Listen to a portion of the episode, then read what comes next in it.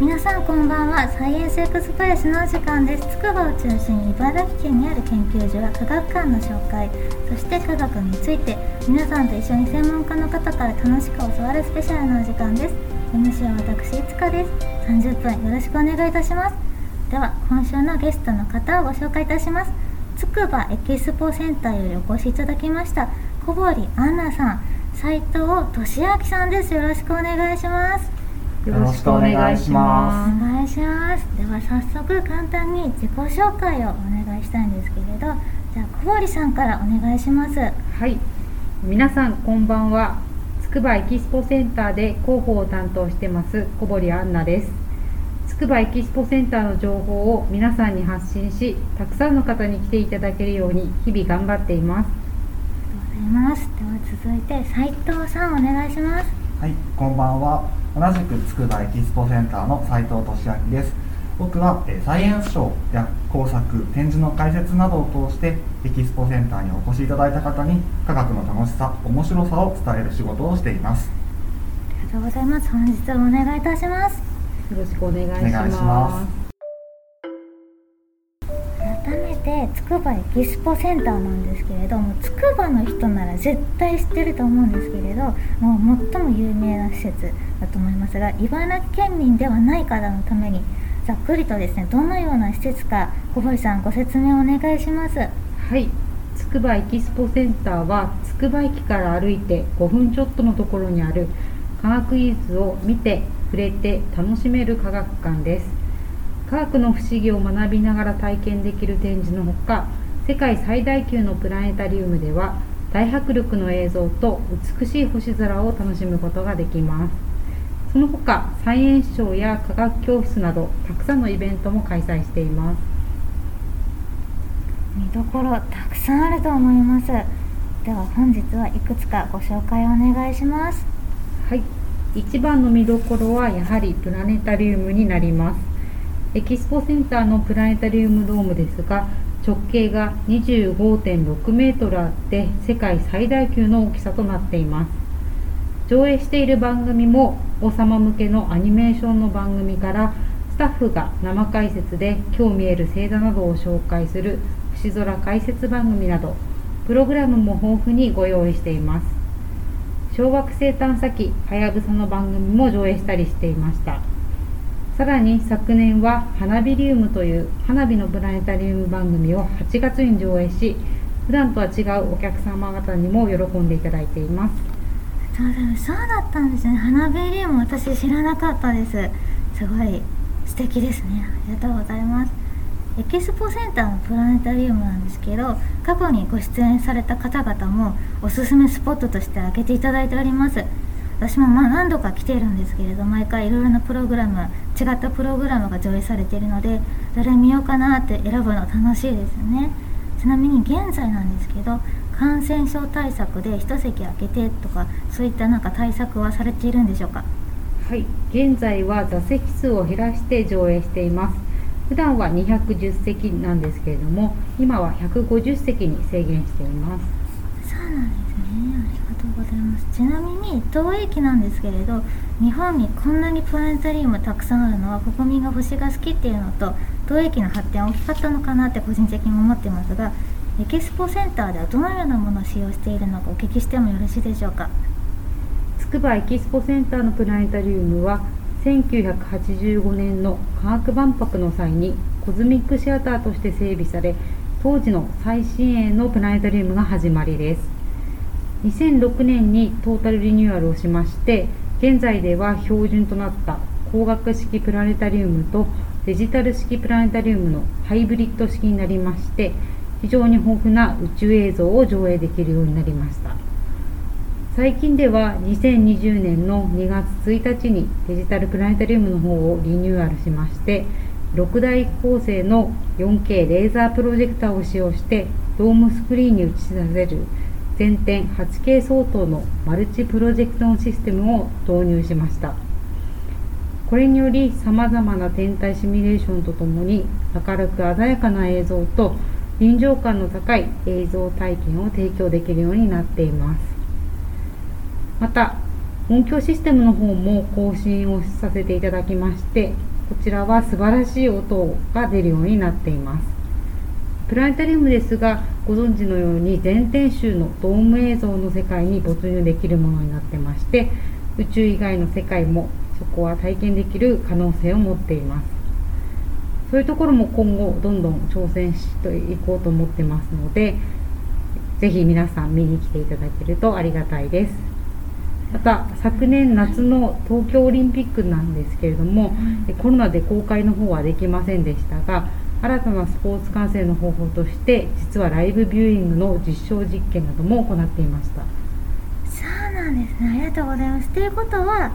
東京オリンピックではできなかったわけです。4年後のオリンピックとかもしかしたらライブビューイングできるかもしれないんですね。そうですね。今後そういったことも行われるかもしれないですね。はい、すごいですね。もう科学とかそういった域を超えていかにどうやって楽しめるかっていう感じですよね。ドームスクリーン。あすごいありがとうございます。では続いて、えー、館内のご紹介お願いします。展示場は1階、2階、屋外の3カ所にあります。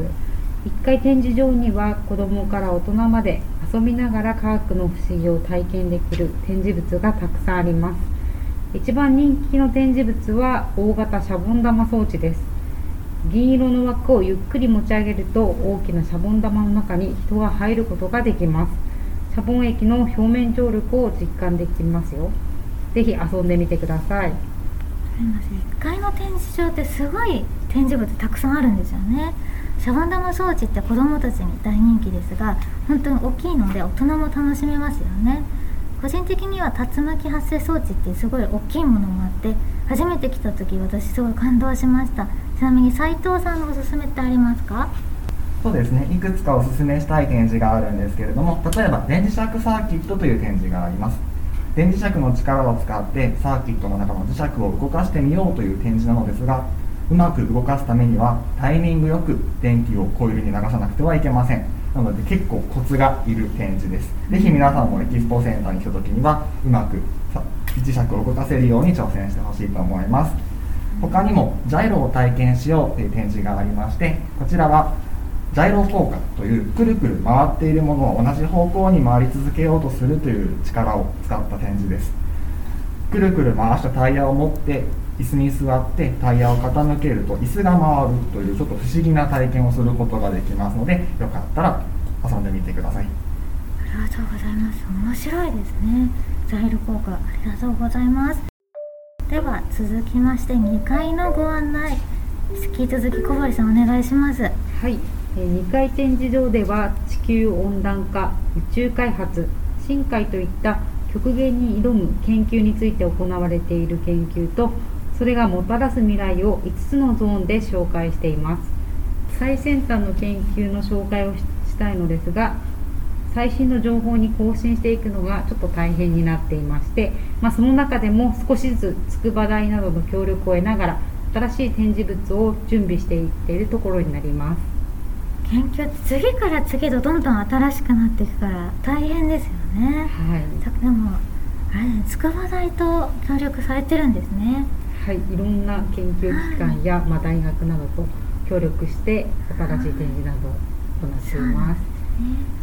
ありがとうございます。ちょっと1階と比べて2階の方は少しお兄さんお姉さんになる感じだと思うんですけれどただ夏休みの自由研究もとてもいい学びの場だと思っているのであと私個人的にですね日本の誇る有人潜水調査船深海6500の模型がいたのにすごいですね来た初めて来た時ワクワクしました本当に日本の科学が集結しているって感じがしてすごいいい場所だなって思ってます。ちなみにつくばエキスポセンターはつくば万博の後に開設されたんですよね。はいその通りです。1985年に開催された筑波万博の後に最新の科学技術や身近な科学などに親しんでもらうことを目的に科学館として再オープンし今に至っています。プラネタリウムホールへ行く通路には筑波万博のメモリアルコーナーもありまして当時の最先端技術や会場の様子をバスボットやコスモ星丸ロボットなど実物展示も交えながら紹介しています。その他貴重な科学万博関連のグッズや当時の記録映像なども見ることができます。そして何よりも面白いのが当時1985年頃の最新技術の商品も展示されています。例えばパソコン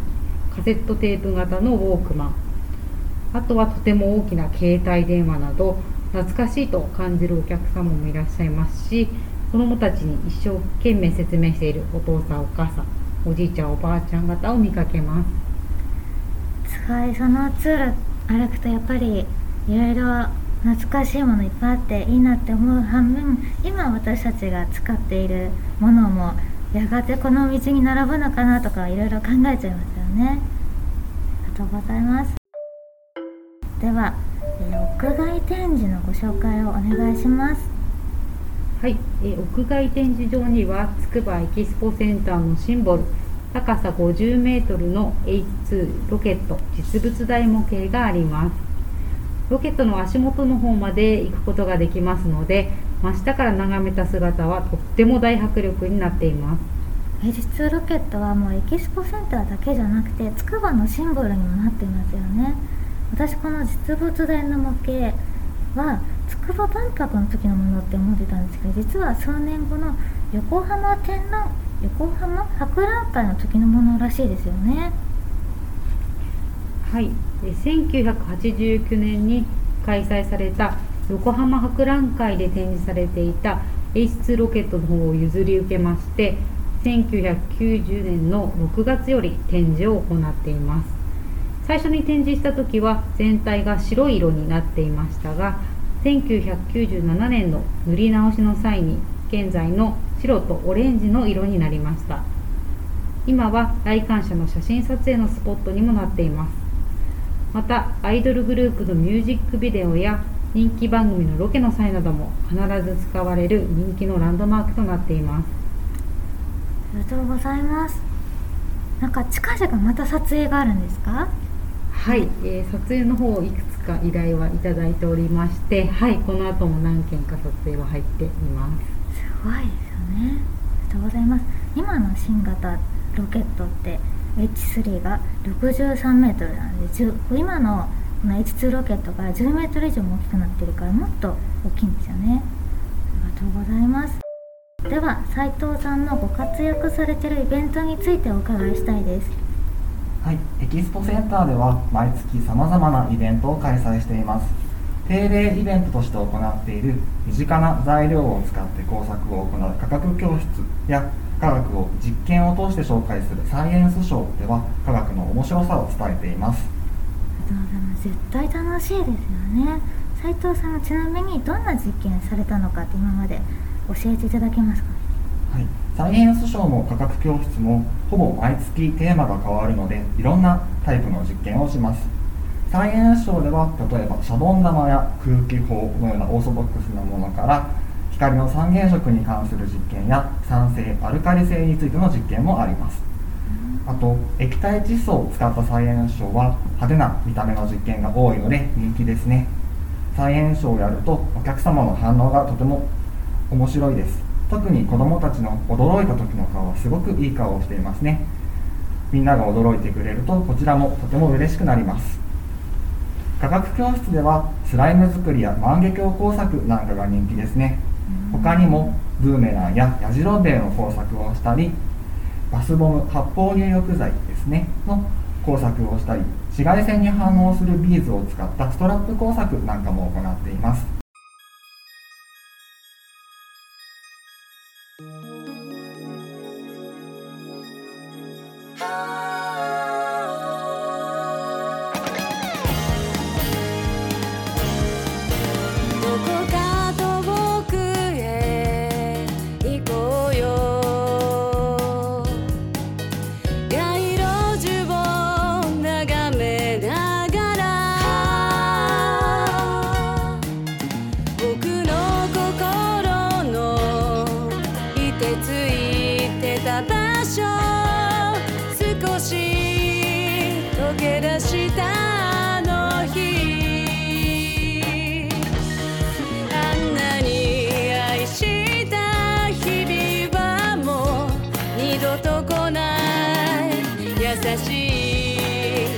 い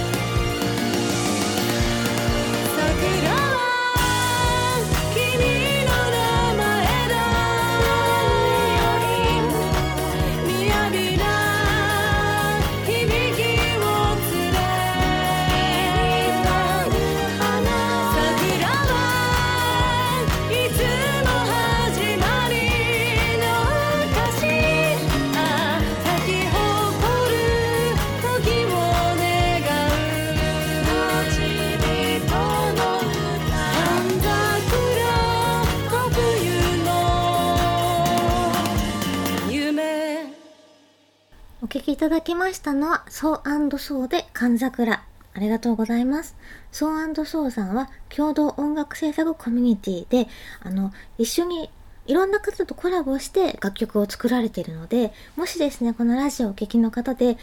プロのそのクリエイターの方、一緒に作りたいっていう方いらっしゃったら、お気軽にお問い合わせいただけたら、最悪側にお気軽にお問い合わせいただきましたら、お伝えいたしますので、もちろんですね、あの、結構高校生とかでも